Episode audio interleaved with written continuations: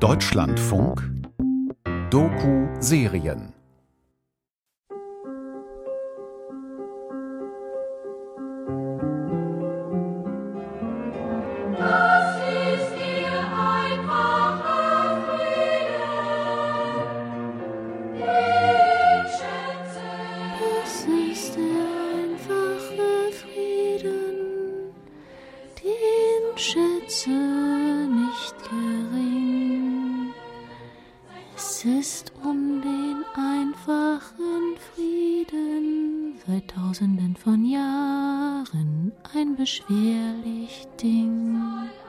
Auch so eine Liedzeile, die im Hinterkopf festklebt. Der große Bruder Sowjetunion, von dem man lernen soll, der ein Vorbild ist, der den Frieden will und die Freundschaft gibt. Große Worte. Der Kalte Krieg, das sind doch die anderen. Ja, die hatten Embargo, die hatten ja auch nichts. Meine feste Überzeugung, dass das diese Welt auch nicht gekonnt hätte.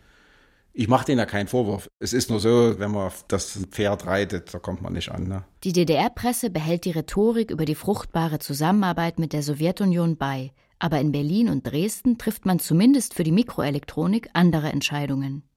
Mit den sowjetischen Anlagen für die 1-Megabit-Produktion rechnet man nicht mehr. Am Plan aber hält man fest.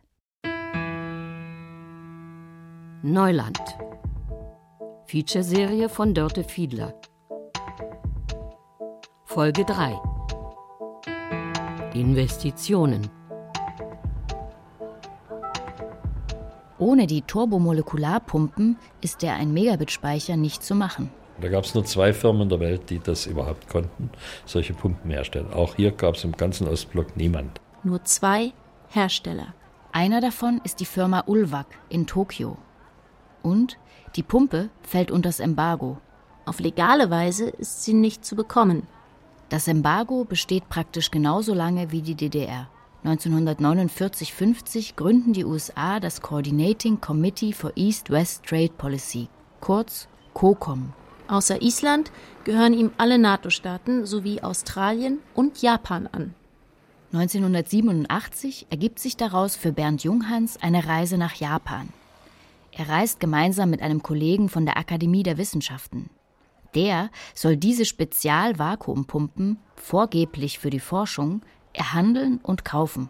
Zwei DDR-Bürger in Japan, im Land der Kirschblüten und Haikus, im Land der boomenden Hightech-Industrie. Blinken und glitzern an allen Orten. Abenteuerlich, schön. ja, war ja für uns ein bisschen eine verschlossene Welt und ich war also angenehm überrascht über die Perfektion des, des täglichen Lebens in Japan, wie, wie die, der Verkehr funktionierte und alles funktionierte bei denen sehr gut. Also angenehmes Land, gutes Essen, nette Leute, alles sehr freundlich. Bernd Junghans und der Kollege von der Akademie werden in Tagungsräume geführt und durch Fabrikhallen. Am Anfang haben wir hoffnungsvoll die Gespräche begonnen und dann hatten sie nur noch touristische Attraktionen für uns. Da haben sie uns in alle möglichen buddhistische Tempel geführt und so und haben gesagt, ja, sie können jetzt erstmal vorläufig nicht weiter verhandeln und haben sich sehr um uns bemüht, uns das Leben dort angenehm zu machen. Wir waren nicht lange, ein paar Tage dort, aber ja, und am Ende haben sie gesagt, nein, den Leid, sie können ihn nicht verkaufen. Nach vielen ausgetauschten Freundlichkeiten keine Pumpe für die Dresdner. Und schuld daran ist die Geräuschlosigkeit sowjetischer U-Boote. Die U-Boot-Jäger des westlichen Verteidigungsbündnisses werden vielleicht bald nichts mehr hören. Ihre Unterwassermikrofone werden nicht mehr die bekannten Geräusche der sowjetischen U-Boot-Schiffsschrauben auffangen. Eine Tochtergesellschaft von Toshiba und eine norwegische Rüstungsfirma machen es möglich, das geräuschlose Sowjet-U-Boot. This is a case of treason and treachery by the Toshiba Corporation. It's a clear cut case of a corporation selling to the Soviet Union the wherewithal for the Soviet Navy to more effectively kill American men and women in uniform. Toshiba und die norwegische Rüstungsfirma Kronsberg führen indirekt ein Sicherheitsloch für die Amerikaner herbei. Sie schließen mit der Sowjetunion Geschäfte über Werkzeugmaschinen ab, die am Ende zu geräuscharmen U-Bootsschiffsschrauben führen. Dies ist ein Fall von Verrat. Verrat durch Toshiba. Es ist ein klarer Fall eines Unternehmens, das der Sowjetunion die Mittel verkauft, damit die Sowjetmarine amerikanische Männer und Frauen in Uniform effektiver töten kann. Der Kongress ist überaus erzürnt und mit einer demonstrativen Geste zeigt man Japan und Toshiba seinen Zorn. Im Sommer 1987 steht ein Grüppchen republikanische Kongressmitglieder auf einer Wiese in Washington um eine Mülltonne herum. Im Hintergrund ragt die Kuppel des Kapitols weiß in den hellblauen Sommerhimmel. Eine ältere Dame im hellroten Kostüm und zwei Herren schwingen große Vorschlaghämmer in Richtung eines Toshiba Radiorekorders. Eines RT 6016, um genau zu sein. So gießt sich der Kalte Krieg in ein Bild dieser Zeit. Eines von vielen. Patrioten zertrümmern Toshiba-Geräte. Auf die japanische Elektronikimporte ist man ohne dies nicht gut zu sprechen. Billig und gut treffen die japanischen Produkte nicht nur von Toshiba, die amerikanische Wirtschaft. Nach einem Senatsbeschluss sollen Toshiba und die norwegische Kronsberg Waffenfabrik zwei Jahre lang vom amerikanischen Markt ausgesperrt bleiben. Härteste Maßnahmen seien fällig. Die Republikanerin im roten Kostüm soll schwingend ausgerufen haben: Now this is what we feel about Toshiba products. Das ist, was wir von Toshiba Produkten halten.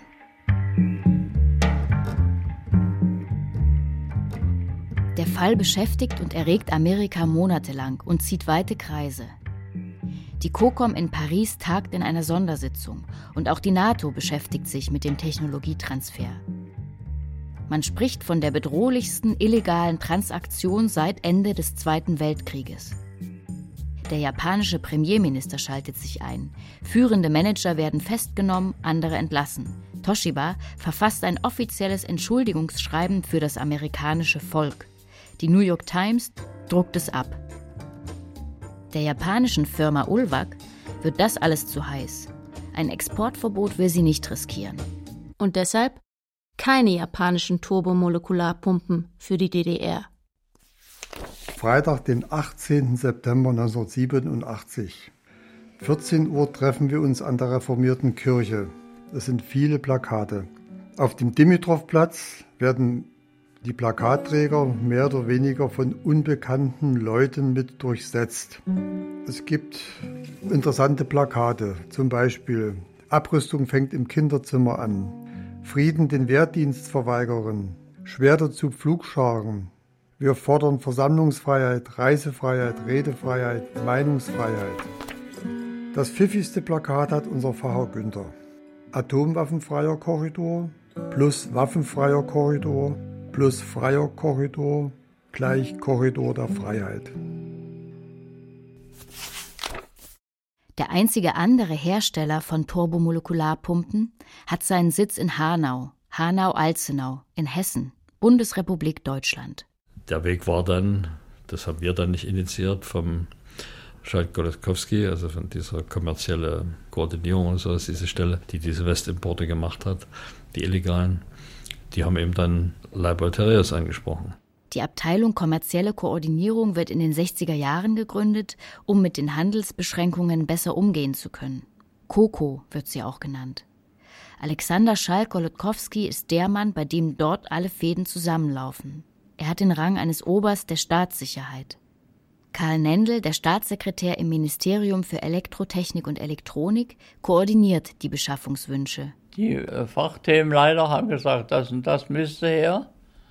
Und da haben die Generaldirektoren entschieden und dann kamen die zu mir mit den Listen und dann habe ich entschieden, das wird und das wird nicht.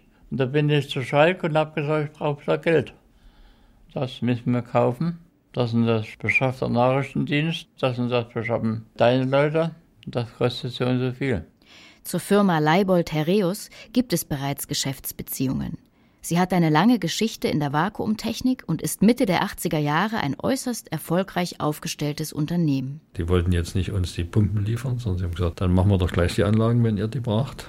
Die Sparteanlagen und die, die Aids-Anlagen. Und da helft ihr uns. Ihr habt die Technologie, wir haben die Technik und so haben wir es dann gemacht.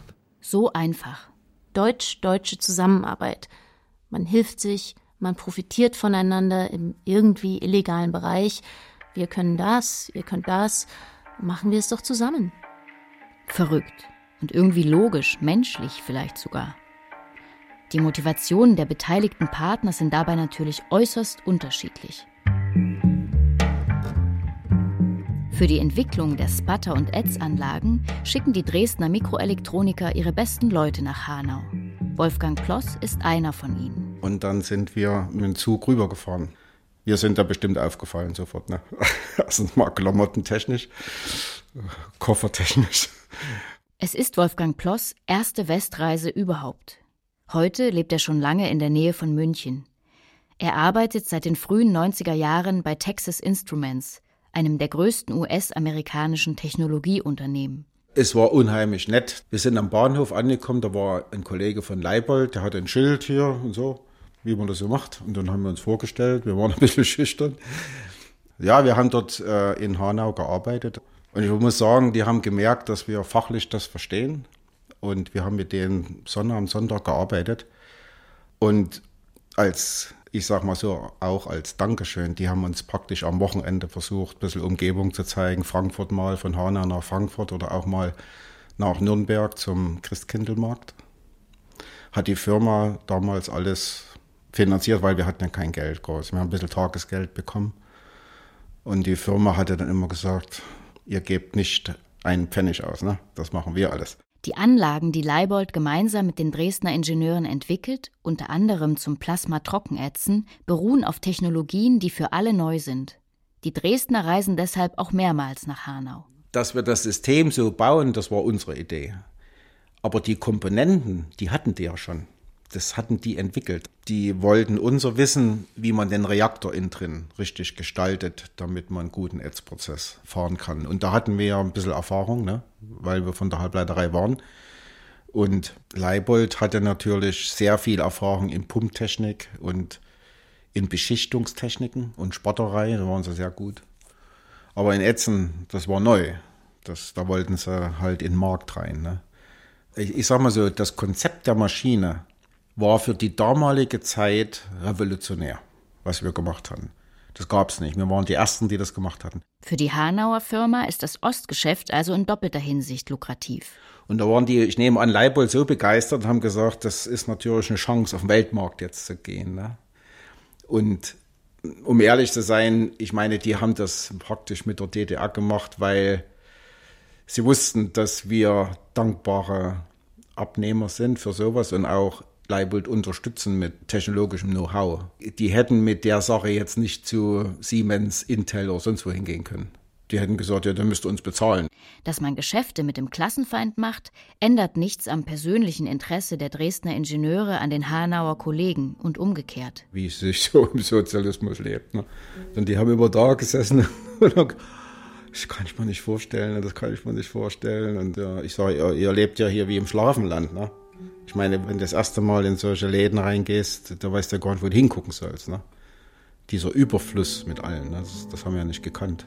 Ich habe auch gedacht, muss das eigentlich sein, so viele verschiedene Sachen. Also ich meine, Kaffeesorten, so viele Kaffeesorten und dann die ganzen Schokoladen und den Schlaraffenländern vermitteln, dass das eigene Leben trotz Mangel und Reisebeschränkungen eben einfach stattfindet, mit allen glücklichen und unglücklichen Momenten. Und ob wir hier bleiben wollen, nicht mehr zurückfahren. Wieso? Also haben sie uns mal gefragt, so nebenbei, ne? wollt ihr nicht hier bleiben oder wie ist denn das? Wir könnten euch gut gebrauchen und hier ist das Gehalt. Das war ja dann gigantisch, ne? Und dann habe ich gesagt, nee, wir fahren wieder rüber. Für seine Söhne nimmt Wolfgang Ploss kleine Matchbox-Autos mit nach Dresden. Und noch etwas anderes, was die Hanauer Kollegen in Erstaunen versetzt. Ich habe zum Beispiel, muss man sich vorstellen, einen Ölradiator mitgenommen. Im Zug. Weil in meiner Wohnung war nur ein oder zwei Zimmer heizbar und das Kinderzimmer nicht. Ich wollte da gerne so einen, so einen Radiator rein, dass man dort warm machen kann. Ne? Da habe ich extra so ein Ding mitgeschleppt.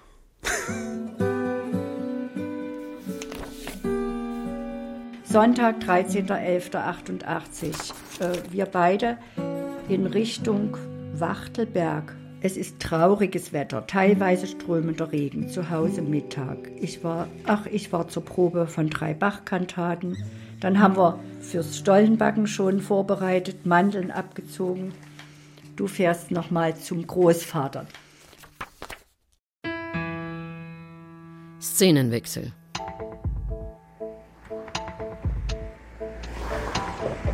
Die Historie am Ort also ich sage, äh, Blaues Haus, äh, also auch wir wussten, was das Blaue Haus war. Nicht nur die Leute, die da gearbeitet haben, selbst als Westfirma hat man das mitbekommen. Äh, vor dem haben wir von der ersten Sekunde an großen Respekt gehabt. Das Blaue Haus ist ein Neubau für die Versuchsfertigung in Dresden-Klotsche, der 1969 in Betrieb genommen wird. Noch unter dem Gründervater der Dresdner Mikroelektronik Werner Hartmann. Auf dem traditionsreichen Gelände des Zentrums für Mikroelektronik arbeiten an die 3500 Mitarbeiter. Es gibt ein Rechenzentrum, Labore, Forschungs- und Entwicklungskomplexe, eigene Werkstätten, eine Betriebsgaststätte, sogar einen eigenen Friseursalon für die Belegschaft. Im Januar 1988 kommen die Inbetriebnehmer aus Hanau hier das erste Mal an, um die Anlagen, die sie für das ZMD gebaut haben, einzurichten. Man eskortiert sie zum Parkplatz. Ihr Auftrag und damit auch ihre Anwesenheit unterliegen strenger Geheimhaltung. Unter ihnen ist Wolfgang Radloff. Er ist Ende 20 und der Auftrag im Osten ist irgendwie aufregend dadurch, dass alles so gut vorbereitet und so bis ins minutiös vorbereitet war, man ist ja da nicht einfach in die Firma reingelaufen, hat man natürlich dann auch die Distanz zu den Mitarbeitern des Kunden und zu dem restlichen außenrum ist dann nochmal stärker geworden. Man hatte das eigene Büro, man konnte da nicht einfach rausgehen, man dürfte quasi noch aufs Klo, den Gang runter, aber jetzt irgendwo in das Gebäude weitergehen, das war, war unmöglich. Also so gut für einen gesorgt war, darin hat man auch wieder gemerkt, dass man total abgeschlossen ist. In Hanau lässt er seine Freundin zurück, die später seine Frau werden soll. Für Yvonne Radloff fühlt sich der Auftrag an wie eine verordnete Kontaktsperre. Alles sehr geheimnisumwittert und konspirativ. Ähm, ich wusste damals, er fährt nach Dresden und nimmt Anlagen in Betrieb. Und ist dahin für drei Monate abgeordnet und kommt jedes zweite Wochenende nach Hause. Und das war alles. Wolfgang Radloff hat erst kurz vorher, 1986, bei Leibold zu arbeiten begonnen. Als Mitarbeiter in der Abteilung für Inbetriebnahmen und Service. Er hat Elektrotechnik studiert und ist direkt nach dem Studium eingestellt worden. Es gab einen gewissen Kundenkreis in Westeuropa, einen etwas kleineren Kundenkreis in den USA und es gab eine relativ starke Kundenbasis in Osteuropa, in der SU, China. Das bekommt man relativ schnell mit. Die Anlagen sind schon zum größten Teil in Dresden. Die Abteilung kommerzielle Koordinierung und der Außenhandel der DDR sind erfinderisch, wenn es darum geht, Maschinen, die dem Embargo unterliegen, in die DDR zu transportieren. Man schickt die Module der Anlagen auf verschiedenen Wegen nach Dresden. Ein Teil wird über Taiwan und Kopenhagen geliefert. Ein anderer macht Station in Sonneberg. Ja, die wurden äh, nach Sonneberg geschickt, ins damalige VB-Kombinat Spielwaren oder sowas und wurden auch beim Zoll deklariert als Anlagen zur Herstellung von Spielzeug. Und der Zoll war so dumm, das nicht zu übersehen. Damit hatten die auch gerechnet. Spielwaren waren nicht im Fokus der COCOM. Und da haben die das durchgelassen. Offensichtlich haben da die Leute, die das gemacht haben, von Scheik Golikowski und auch von Hanna gewusst, mit wem sie hier zu tun haben. Und da ging problemlos durch. In Dresden angekommen werden die Anlagen von einer extra Abteilung neutralisiert. Alle Hinweise auf den Ursprung der Anlagen werden entfernt, überpinselt, abgeschraubt und abgekratzt. Erst dann dürfen die Hanauer ran. Wir hatten ja einen, einen eigenen Raum, der für uns vorbereitet wurde. Ja, aus guten Gründen auch, dass wir möglichst keinen Kontakt mit dem restlichen Kollegen dort haben. Das heißt also, wir saßen da im bekannten Objekt im, im, im Keller. So ist das gedacht. Die Monteure des Hanauer Lieferanten gehen in ihre abgeschirmten Kellerräume, arbeiten fleißig und am Abend gehen sie ins Hotel, verhalten sich brav und sind morgens wieder pünktlich im ZMD. Das hatte auch noch andere Dimensionen. Für viele war das so, da ist jetzt der eiserne Vorhang dazwischen und die zu Hause kriegen jetzt nicht mit, was ich hier mache. Also die haben tagsüber standen die im Reinraum und haben versucht, die Anlage in Betrieb zu nehmen und abends haben die allermeisten Halligalli gemacht. Saßen in irgendwelchen Hotelbars haben sich verlaufen lassen. Äh, also fanden das ganz toll, dass sie da. Ja, ein bisschen, wenn man in eine Rakete auf den Mond geht und auf der Rückseite einfach Mist macht, das sieht hier auch keiner. Ohne Beobachtung, unter Beobachtung. auf der Rückseite des Mondes. Mit dem Anlagenbau geht es nur langsam voran. Doch das hat nichts mit den nächtlichen Aktivitäten der Inbetriebnehmer zu tun. Also das ist dieser berühmte Spruch, den jeder Ingenieur kennt. Die Maschine ist keine Banane. Ich kann eine Banane grün ernten und die wird beim Kunden gelb und dann kann er sie auch noch essen. Eine Maschine wird nicht reif, nur weil sie beim Kunden steht. Funktionsfähige Muster des 1 Megabit Speichers lassen sich schon im August 1988 herstellen. Eure Leistungen sind ein hervorragender Beitrag im Wettlauf mit der Zeit. Das Ende der Entwicklung ist das noch lange nicht. Zur Serienreife ist es noch ein weiter Weg. Zwischen Musterfertigen und einer wirklichen Produktion liegen Welten. Das heißt, ein Muster durch die Anlagen durchfahren kann schon funktionieren. Davon funktioniert die Anlage aber für einen regulären Ausstoß noch nicht. Ein wichtiges Teilziel ist dennoch erreicht und Honecker teilt der Bevölkerung und der Welt den Erfolg des Projekts mit. Die Mitarbeiter der Hauptabteilung Aufklärung und die Außenhändler, die im Hintergrund den illegalen Transfer von Technologie und Maschinen organisieren, sind nicht so erfreut von Honeckers Prestigebedürfnis. Konsequenzen hat es aber erstmal auf der anderen Seite des eisernen Vorhangs. Wie Bernd Junghans nach dem Mauerfall vom Siemens-Kollegen Kurt Gabrecht erfährt. Der Junghans, Sie wissen gar nicht, was Sie bei uns für Probleme verursacht hatten mit der Veröffentlichung des Mega-Projektes. Am nächsten Tag stand bei ihm die CIA im Zimmer und hat gesagt, das können die bloß von euch haben, wir trauen es den Ostdeutschen nicht zu, dass sie das selbst entwickelt haben. Das müsst ihr ihnen alles verraten haben. Die CIA versiegelt die Büros von Siemens-Mitarbeitern und diese können ein paar Wochen nicht in ihre Räume. Nach der Wende bekommt auch Karl Nendl Besuch von der CIA. Hatten die doch nie damit gerechnet, dass das in der DDR eher passiert wie in Seliningrad bei Moskau. Für die Amerikaner gab es doch die DDR nicht. Die waren doch alle erschrocken. Was denken Sie, wie oft ich nach 1990 von Amerikanern besucht wurde? Von CIA-Leuten, die wissen wollten, wie wir das gemacht haben. Ist das oft vorgekommen, ja? Ja. Wie wir in den Embargo-Bereich eingedrungen sind, wie es das gelungen ist. Sage, ist denn so. Die Grundlage für mikroelektronische Bauelemente ist Silizium. Wenn mehr Chips produziert werden sollen, muss man mehr Silizium herstellen. Reins Silizium, genauer gesagt. 1988-89 werden in der gesamten Welt pro Jahr reichlich 20.000 Tonnen Reinsilizium hergestellt. In der DDR sind es etwa 100 Tonnen, ausschließlich durch den VEB Spurenmetalle Freiberg. Mit dem neuen Werk in Dresden-Gittersee soll die Produktion auf 300 bis 500 Tonnen im Jahr ausgebaut werden. Nur mal zum Vergleich. Heute werden jährlich weltweit etwa 228.000 Tonnen Reinsilizium hergestellt. Und auch im Jahr 1988 produziert die Firma Wacker in Bayern schon etwa 4.000 Tonnen davon. Nachdem Wilfried Pschenitzka von dem Bauvorhaben erfahren hat, informiert er den ökologischen Arbeitskreis und versucht Details und Fakten zusammenzutragen. Er streift durch Dresdner Bibliotheken, um zu verstehen, was konkret im Werk passieren soll und was es für die Bevölkerung bedeuten wird. Haben wir die chemischen Formeln zusammengesucht und haben wir mich erkundigt über die Eigenschaften von dem Trichlorsilan.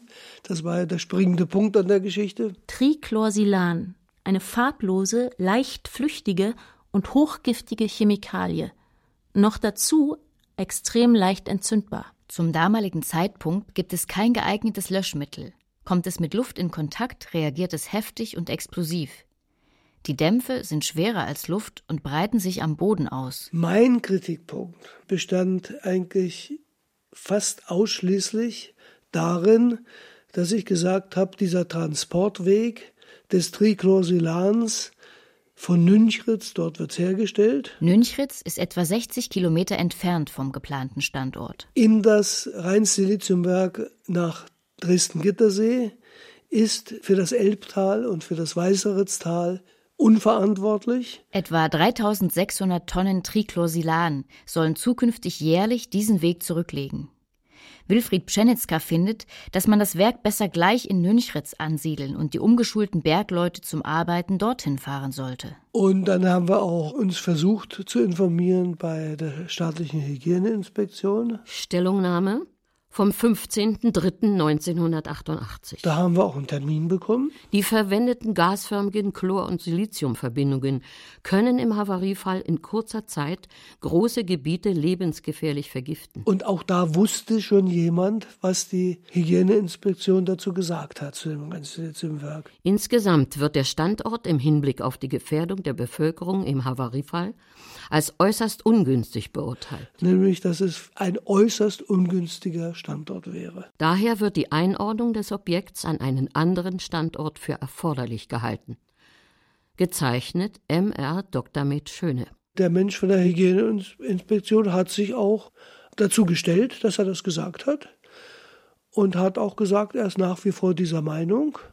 Aber wir haben dann erfahren, dass ihm der Mund verboten worden ist von der staatlichen Umweltinspektion. Die hat dagegen ausgesagt, dass das keine Gefahr wäre für die Bevölkerung. Es steht also Wort gegen Wort. Seit Wilfried Pschenitzka sich mit dem Rheins-Siliziumwerk befasst, gerät er unter Beobachtung der Staatssicherheit. Damit rechnet er beinahe. Es klickt im Telefon. Aus der Akte OPK, Operative Personenkontrolle, römisch 7, 808 und so weiter. Gibt es auch ein Foto in den Stasi-Akten, wie wir beide dort vor der Tür stehen? Dr. Pschenitzka, Wilfried. Der Dr. P. ist katholischen Glaubens und eines der führenden Mitglieder der Umweltgruppe der Paul-Gerhardt-Kirchgemeinde Dresden, Koschütz-Gittersee. Aufgrund seiner hohen fachlichen Qualifikation, Diplombauingenieur, ist er in der Lage, Projekte des Bauwesens mit höchstem Schwierigkeitsgrad selbst zu erstellen bzw. zu beurteilen. Also Sie haben dann als allererstes einen operativen Vorgang ausgelöst, das heißt äh, ein Persönlichkeitsbild entwickelt. Das haben Sie, glaube ich, bei allen 13 führenden Leuten des ökologischen Arbeitskreises gemacht, zu denen Sie mich auch gezählt haben. Es ist mit hoher Wahrscheinlichkeit davon auszugehen, dass Dr. P. die fachlichen Kenntnisse und Details über das Rheinst-Siliziumwerk durch den Geschwärzt Johannes BMK Bau- und Montagekombinat sowie durch den Doktor Geschwärzt erhalten hat und für seine ökologischen Aktivitäten missbraucht. Gezeichnet Oberstleutnant Bürger. Heiligabend, 24.12.1988. Wir haben diesmal keinerlei Hektik. Unsere Tochter Pia kommt erst kurz vor 11 Uhr. Sie sieht diesmal Weihnachten sehr distanziert, bisschen uninteressiert. In der Kirche haben wir einen schönen Platz. Unser lieber Pfarrer Günther hält ein kurzes Wort, erwähnt unseren Vorschlag, 1% der DDR-Truppen für einen sozialen Dienst zur Verfügung zu stellen. Zu Hause sind Pia, Gemma und Amos schon da. Wir freuen uns. Trinken ein bisschen Kaffee, kleines Stück Stollen, dann kommt Clemens, unser Sohn, und wir essen Abendbrot. Kartoffelsalat, das schmeckt den beiden. Neben dem ökologischen Arbeitskreis ist auch Pfarrer Weißflug in der Gemeinde Gittersee aktiv geworden. Nachdem er von den Plänen für das Werk erfahren hat, trommelt er seinen Kirchenvorstand zusammen. Und da wurde beschlossen, wir schreiben einen Berghof, eine Eingabe, wie das eben damals üblich war. Eingaben sind Beschwerdeschreiben, die gesetzlich verankert sind und jedem Bürger, jeder Bürgerin zustehen. Die erste Eingabe aus der Kirchgemeinde Gittersee geht an Dresdens Oberbürgermeister Wolfgang Berghofer. Und der Berghofer rührte sich vier Wochen nicht. Und da haben wir Ende November an den Staatsrat geschrieben und da kriegte ich ausgerechnet am Tag vor dem Heiligen Abend das nichtssagende Antwortschreiben vom Staatsrat. Die haben wenigstens reagiert. Also ihre Eingabe wird an die zuständigen Organe, wie das M damals hieß, weitergeleitet. Und ich habe das natürlich am Heiligabend mit Wonne in allen Christvespern verkündigt, so unsere Sorgen werden einfach nicht ernst genommen. Und dann ging das hier los.